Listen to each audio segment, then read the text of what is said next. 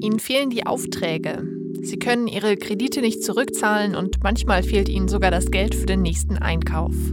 Das trifft in diesen Zeiten auf Eventmanager, Psychotherapeuten oder Journalisten zu, also Berufsgruppen, die normalerweise gut verdienen. Aber in der Corona-Krise stehen sie oft ohne Aufträge da und auch ohne staatliche Hilfe. In dieser Folge erfahren wir von Solo-Selbstständigen, die sich gerade ziemlich alleingelassen fühlen und müssen uns die Frage stellen, wie gerecht sind die staatlichen Corona-Hilfen eigentlich? Das ist das Thema heute im Nachschlag, dem Recherche-Podcast Ihrer regionalen Tageszeitung.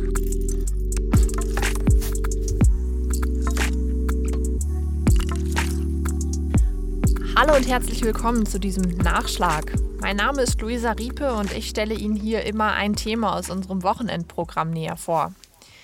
Die Zahlen sind ja eigentlich ziemlich eindeutig. Der deutschen Wirtschaft geht es schlecht. Das ähm, Bruttoinlandsprodukt bricht in diesem Jahr um bis zu 5,8 Prozent ein, so schätzt es das Bundeswirtschaftsministerium. Und es könnte fast 400.000 Erwerbstätige weniger geben als im Vorjahr. Manchmal werden einem solche Zahlen erst richtig klar, wenn man auch wirklich die Schicksale anschaut, die dahinter stecken. Und das hat meine Kollegin Carolina Meyer-Schilf getan. Hallo Carolina. Hallo. Vielleicht stellst du dich mir und unseren Hörern einmal noch mal konkreter vor. Wer bist du? Was machst du beruflich und wie bist du auf diesen Text oder wie bist du auf dieses Thema aufmerksam geworden? Gerne. Also ich bin Carolina Meyer-Schilf, äh, lebe in Bremen und bin freie Journalistin. Ich habe mich, ähm, wie es der Zufall will, pünktlich zur Pandemie selbstständig gemacht und ähm, bin insofern ein bisschen selber betroffen ähm, vom Kern dieses Themas. Ähm, wie geht es Solo-Selbstständigen in der Krise. Genau, du hast dich für deinen Text, den du jetzt geschrieben hast, auf Solo-Selbstständige konzentriert. Erklär doch noch einmal, warum. Was macht diese, diese Berufsgruppe, oder es ist ja keine Berufsgruppe, was macht diese Gruppe so ähm, besonders? Warum haben die besondere Probleme in der Krise? Also es ist so, dass Solo-Selbstständige sind ja selbstständige Unternehmer, die keine Mitarbeiter haben. Und in ganz vielen Fällen ähm, ist es eben so, die arbeiten von zu Hause. Ähm, sie haben keine Betriebskosten, die sie in irgendeiner Form geltend machen können. Ähm, das sind Künstler, das sind Journalisten, Dozenten, Trainer, Webdesigner, wer auch immer. Solo-Selbstständige. Das sind Erwerbstätige in selbstständiger Tätigkeit ohne angestellte Mitarbeiter. Das trifft zum Beispiel auf den Webdesigner zu, der im Auftrag unterschiedlicher Unternehmen von zu Hause aus seine Arbeit machen kann. Nicht aber auf den Kfz-Meisterbetrieb mit drei Gesellen. Solo-Selbstständige müssen nicht nur ihre Kranken- und Rentenversicherung selbst finanzieren, sie tragen in der Regel auch ein höheres unternehmerisches Risiko. Im Jahr 2018 waren in Deutschland 4,8 Prozent der Erwerbstätigen sogenannte Solo-Selbstständige. Laut Statistischem Bundesamt waren darunter mehr Männer als Frauen und der Anteil der Solo-Selbstständigen nimmt mit dem Alter immer weiter zu. In der Altersgruppe der 55 bis 64-Jährigen waren es sogar 6,8 Prozent. Die größte Gruppe unter den Solo-Selbstständigen machen Land- und Forstwirte aus. Außerdem sind Grundstücks- und Wohnungswesen vertreten sowie Unternehmensdienstleistungen und Kommunikations- und Informationsgewerbe. Der Anteil der Solo-Selbstständigen ist von 1990 bis 2005 kontinuierlich gewachsen auf damals 6,1 Prozent. Der Grund waren neue Hartz-IV-Gesetze und die Einführung eines Existenzgründerzuschusses für die sogenannten Ich-AGs. Laut Deutschem Institut für Wirtschaftsforschung liegt das durchschnittliche Einkommen der Solo-Selbstständigen unter dem der Arbeitnehmer. Und ähm, vielen, vielen von diesen sind die Aufträge weggebrochen jetzt im Rahmen der Corona-Beschränkungen. Ähm, und die Soforthilfen, die Bund und Länder aufgelegt haben, stellen eben sehr stark auf Betriebskosten ab, die diese Leute aber nicht haben und deshalb nicht geltend machen können und deshalb kein Geld kriegen.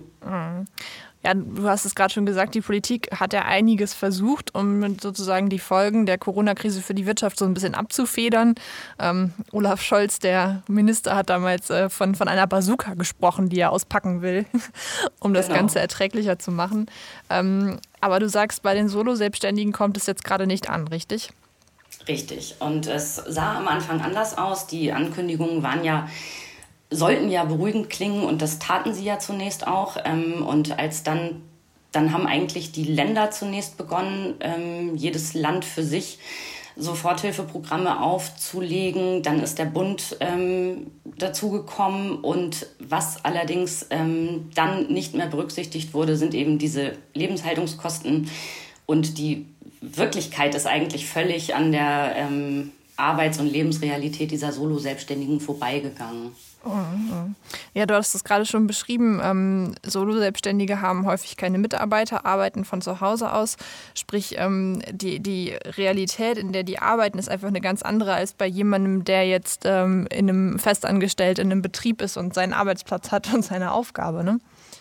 Genau, und ähm, natürlich ähm, leiden eigentlich alle Bevölkerungsgruppen unter dieser Pandemie und ihren Beschränkungen, das ist klar. Und ähm, es ist ja auch richtig, dass ähm, Wirtschaftshilfen in großem Maßstab gewährt werden für die ähm, zahlreichen Unternehmen und Angestellten im Rahmen von Kurzarbeit und was es alles gibt. Ähm, nur eben sind halt die Solo-Selbstständigen da eigentlich leer ausgegangen. Und es sind eben zwei, rund zwei Millionen Menschen in Deutschland, die das betrifft. Das ist gar nicht mal so eine kleine Gruppe. Ja, das ähm, ist eine Menge, ne? Richtig. Und ähm, es sah halt zunächst anders aus. Also ähm, zunächst hieß es ja, es gibt also Zuschüsse, äh, die relativ bedingungslos sind und auch nicht zurückgezahlt werden müssen. Ähm, das hat sich nun auch als anders erwiesen, also selbst in den Bundesländern, in denen die Zuschüsse erstmal reichlich geflossen sind, ähm, haben inzwischen viele Solo-Selbstständige ähm, schon die Rechnung bekommen mit der Prüfung. Mhm. Lass uns doch ruhig mal ein bisschen konkreter werden. Du hast für deinen Artikel ja mit jemandem gesprochen, der ganz konkret von diesem Problem betroffen ist. Was ist mhm. das für jemand und wie ist seine Situation jetzt gerade? Genau, also er ist freier Kulturjournalist, ähm, kümmert sich also wirklich schwerpunktmäßig um Rezensionen ähm, von Ausstellungen, von Konzerten, Theaterstücken. Und die ja alle nicht mehr stattfinden jetzt, ne? Ganz genau. Ähm, und natürlich fiel damit eben äh, mit dem Wegfall der Veranstaltungen auch eigentlich seine Arbeitsgrundlage weg. Nun ähm, ist es ja so, dass die Honorare ohnehin nicht besonders hoch sind im Journalismus. Ähm, und er hatte eigentlich eine, eine, eine zweite, ein zweites Standbein ähm, äh, und war tätig für Agenturen äh, als Texter.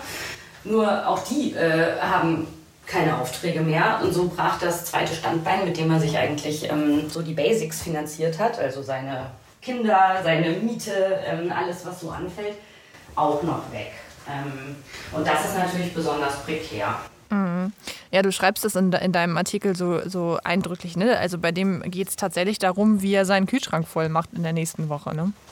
Ganz genau. Denn ähm, also ihm ist es so gegangen, wie es vielen anderen eben auch ging. Diese Corona-Soforthilfen kamen für ihn nicht in Frage, weil er eben keine Betriebskosten nachweisen kann. Ist klar, wenn man eine kleine Arbeitsecke in seinem Wohnzimmer hat, die vier Quadratmeter, die man dann vielleicht von der Miete absetzen kann ähm, und geltend machen könnte. Also das äh, bringt ja nun auch nichts.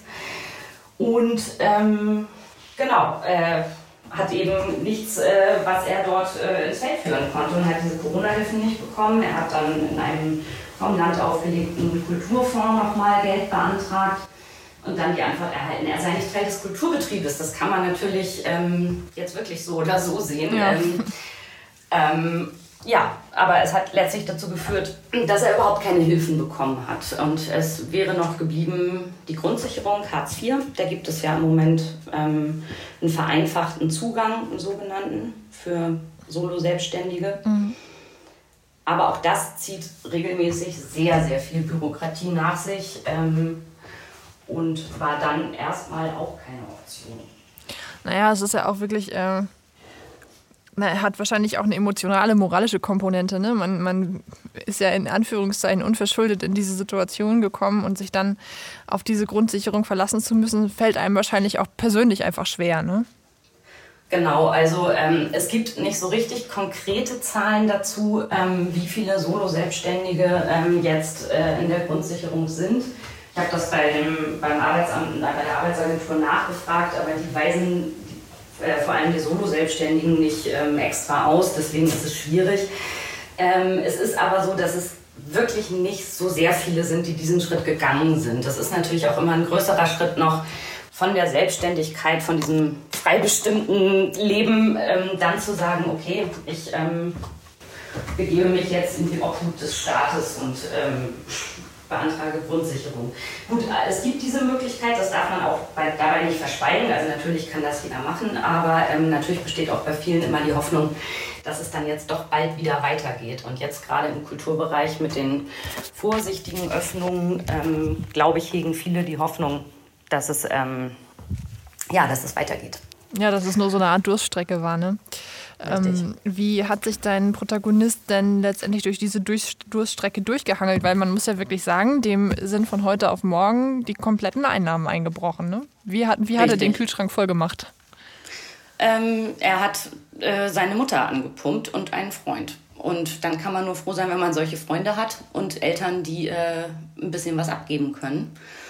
Und ähm, das ist erstmal das, wovon er lebt. Und natürlich kleinere Aufträge, die es immer auch gibt, aber mit denen man eben kein Leben groß bestreiten kann.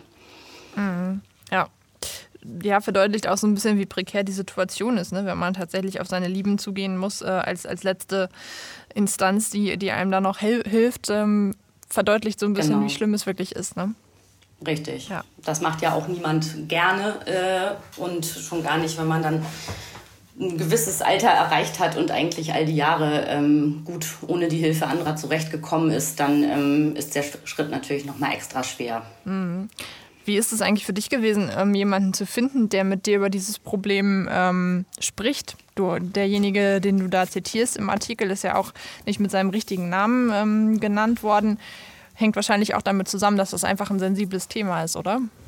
Einerseits ja, also ähm, interessanterweise ist es überhaupt nicht schwierig, jemanden zu finden, ja. weil es eben sehr, sehr vielen Leuten aktuell so geht. Ähm, und was natürlich auch ein Punkt ist, ähm, es ist dadurch, dass es unverschuldet ist, ist natürlich darüber zu sprechen etwas weniger, ich sag mal, schambehaftet, als ähm, wenn man jetzt wie auch immer Haus und Hof in Las Vegas verspielt hätte oder ähm, einfach sein Unternehmen so an die Wand gefahren hätte. Also dadurch, dass man wirklich, ähm, dass niemand das in der Hand hatte, äh, jetzt die wirtschaftliche Lage, sondern dazu gezwungen wurde, äh, das ist ja fast wie ein Berufsverbot im Moment, ähm, mhm.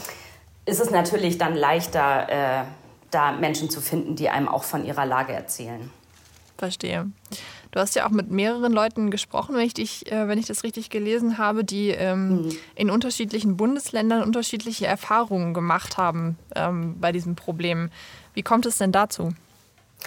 Ja, das liegt am Föderalismus, der uns ja sonst lieb und teuer ist, aber der in diesem Fall wirklich zu Vollchaos geführt hat. Also es war ja, ähm, als die Corona-Hilfen langsam starteten, hat eigentlich jedes Bundesland ähm, erstmal einen eigenen Topf aufgemacht, ähm, hat dann, ähm, als die Bundeshilfen dann geflossen sind, umgestellt auf dieses System, das der Bund vorgegeben hat. Das ist die Bazooka, mit der wir jetzt das Notwendigste tun. Mit diesen martialischen Worten kündigte Finanzminister Olaf Scholz am 14. März Finanzhilfen für die durch Corona angeschlagene Wirtschaft an. Dabei waren unter anderem günstige Kredite von der staatseigenen KfW-Bank. Die Steuerzahlungen wurden gestundet und Vorauszahlungen gesenkt.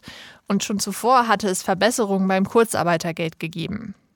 Später im März dann stellte die Bundesregierung Soforthilfen für Freiberufler bereit. Einmalig sollte es maximal 9000 Euro geben, die im Jahr 2021 zu versteuern sind. Das Problem erklärt die Gewerkschaft Verdi. Nur wer nachweisen kann, dass die Ausgaben für die laufenden Betriebskosten verwendet wurden, wird die Summe behalten dürfen. Alles andere muss zurückgezahlt werden. Im Klartext, Lebenshaltungskosten für Wohnen oder Essen sollen mit dem Geld ausdrücklich nicht gedeckt werden. Das ist allerdings der Hauptkostenpunkt für Solo-Selbstständige. Ebenso laufen laut Verdi die sogenannten Überbrückungshilfen des Bundes für viele Solo-Selbstständige ins Leere. Denn auch hier ist die Förderung von Lebenshaltungskosten ausgeschlossen. Die Gewerkschaft formuliert, für Solo-Selbstständige wurde seit Beginn der Krise kein konsistentes Programm geschaffen, das sie adäquat als Erwerbstätige oder Wirtschaftssubjekte adressiert. Die einzige Möglichkeit für viele Solo-Selbstständige besteht derzeit darin, den vereinfachten Zugang zur Grundsicherung zu beantragen für zumindest mal sechs Monate. Und es war tatsächlich abenteuerlich. Also ähm, es gab Webseiten, ähm, wo man diese Anträge runterladen konnte und da stand oftmals jeden Tag was anderes. Und äh, es gab wirklich ähm, Zeiten, da, Zeitfenster von vielleicht drei Tagen. Da hieß es meinetwegen in Niedersachsen, ja, auch der Lebensunterhalt kann mit gefördert werden. Die Menschen, die das in diesen drei Tagen zufällig beantragt haben, haben das dann vielleicht gekriegt. Mhm. Ähm, dann kamen die Vorgaben des Bundes, ähm, der eben gesagt hat, nein, äh, man kann nur Betriebskosten geltend machen und ab dann war es eben auch vorbei. Das heißt, ähm, ja, es wusste eigentlich zwischenzeitlich niemand mehr genau, was gilt eigentlich im eigenen Bundesland, ähm, was gilt woanders. Und ähm, ja, die Beispiele sind ja auch vielfältig. Also Berlin ist ja da besonders hervorgestochen. Die haben ja ähm, wirklich sehr, sehr schnell und sehr, sehr reichlich Geld ausgezahlt und dann zum Teil eben auch äh, an Leute, ähm, die da in betrügerischer Absicht ähm, da Anträge gestellt haben, eben weil nicht viel geprüft wurde. Mhm. Und andere Länder ähm, waren da eben sehr rigide. Ja, und so kommt es dazu, dass man in ganz unterschiedlichen Teilen Deutschlands auch ganz unterschiedlich dran ist oder war als Solo-Selbstständiger. Mhm, weil man einfach unterschiedlich viel Geld äh, ausbezahlt bekommen hat, ne? Genau, manche haben was gekriegt, manche eben nicht. Äh, bei manchen wurde äh, der Lebensunterhalt anerkannt, äh, bei anderen nicht. Äh, ja, und das ist natürlich was, was letztlich dann in so einer Pandemie auch noch mal wirklich für Unmut und Frust sorgt, weil es wirklich ungerecht ist. Also da ähm, wäre ein bisschen mehr Einheitlichkeit dann schon förderlicher gewesen. Ja, Ungerechtigkeit ist eigentlich das Stichwort. Ne? Ich meine, es macht ja jetzt eigentlich keinen Unterschied, ob, ob jemand jetzt in Hamburg, Bremen, Niedersachsen oder sonst wo wohnt. Ähm, wenn, wenn man einen ähnlichen Job hat oder in, in einer ähnlichen Situation steckt als Solo-Selbstständiger, sollte man ja auch dasselbe Geld bekommen und zu denselben Bedingungen. Richtig. Genau. Ähm, es ist ja auch jetzt noch so eine Frage, ne, ob, man, ob man mit solchen Hilfen vielleicht seine Ausgaben decken kann. Ähm, die andere ist ja, ob man zum Beispiel auch einen neuen Kredit aufnehmen könnte. Ähm, da kann ich noch mal eine, eine, Geschichte aus meinem privaten Umfeld erzählen. Ähm, da hat mir nämlich eine Maklerin jetzt gesagt, sie wollte eine Eigentumswohnung verkaufen und eigentlich war der Vertrag auch schon fast unterzeichnet. Aber der potenzielle Käufer ist ein selbstständiger Gastronom und da hat ihm die Bank einfach keinen Kredit gegeben. Mhm. Ähm, kommt dir bekannt vor, wahrscheinlich nach deiner Recherche, oder? Genau, also ich habe ja auch ähm, mit Bankenverbänden gesprochen und die haben mir eben auch ganz klar gesagt, natürlich ähm, bekommt niemand einen Kredit, ähm, bei dem überhaupt nicht klar ist, ob und wann er das Geld zurückzahlen kann. Und das ist bei Gastronomen ist das ja eben auch so, dass die ja massiv betroffen waren von den Einschränkungen und zum Teil noch sind.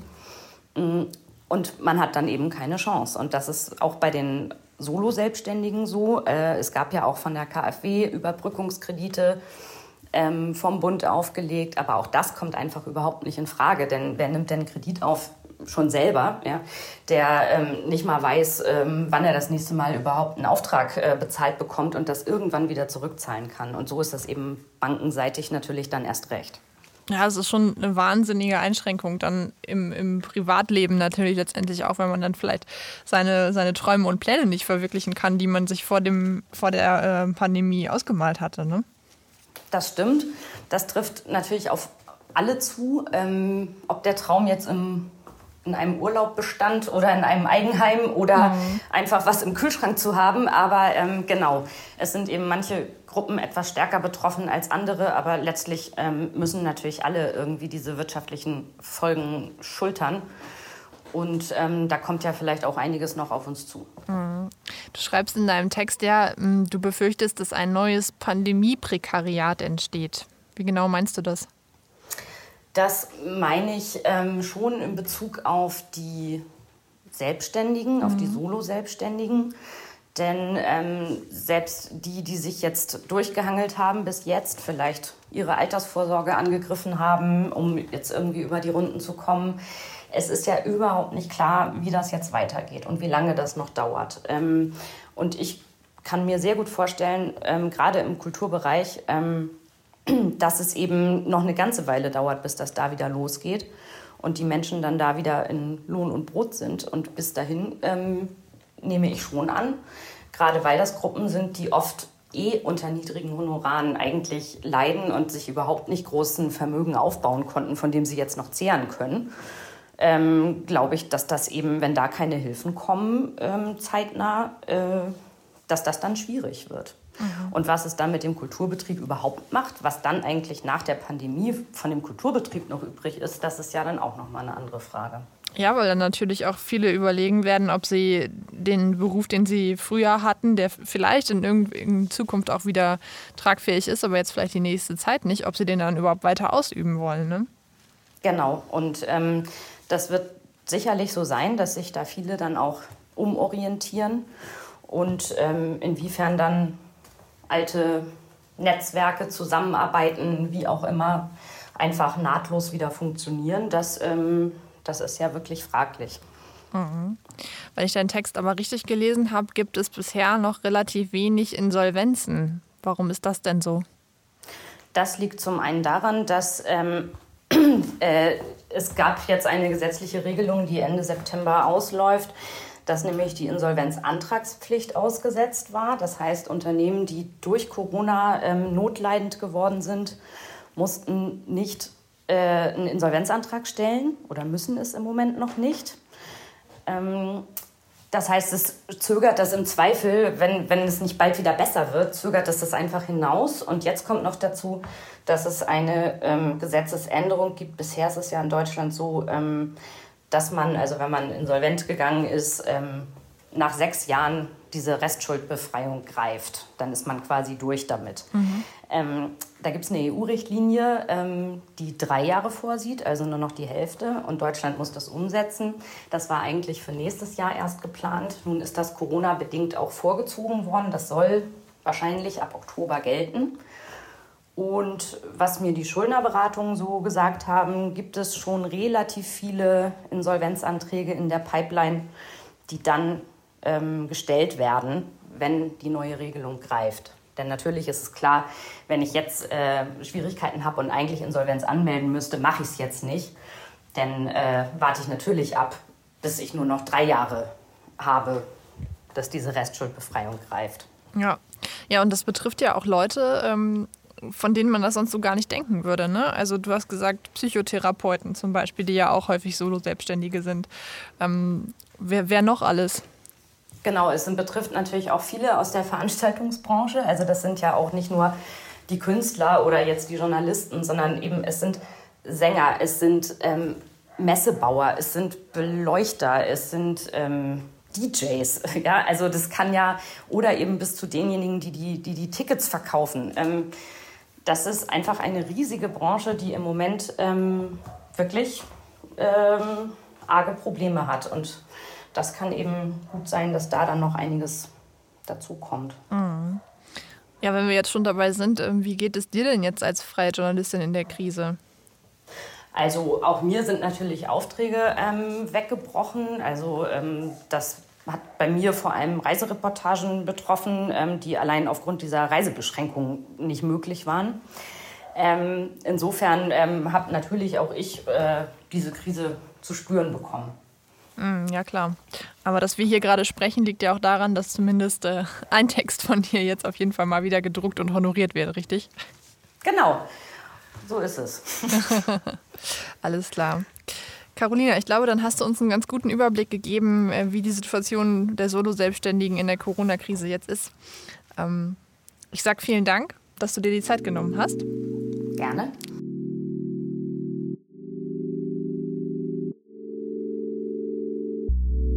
Das war ein Nachschlag, der Recherche-Podcast von der Neuen Osnabrücker Zeitung, der Schweriner Volkszeitung und des Schleswig-Holsteinischen Zeitungsverlags. Vielen Dank, dass Sie zugehört haben. Wenn Sie mehr zum Thema wissen möchten, den ganzen Text von Carolina Meyer-Schilf finden Sie auf der Internetseite Ihrer regionalen Tageszeitung. In der nächsten Woche sprechen wir an dieser Stelle dann über Transmenschen und die Diskriminierung, die sie nach wie vor in unserer Gesellschaft erfahren. Ich würde mich freuen, wenn Sie wieder dabei sind.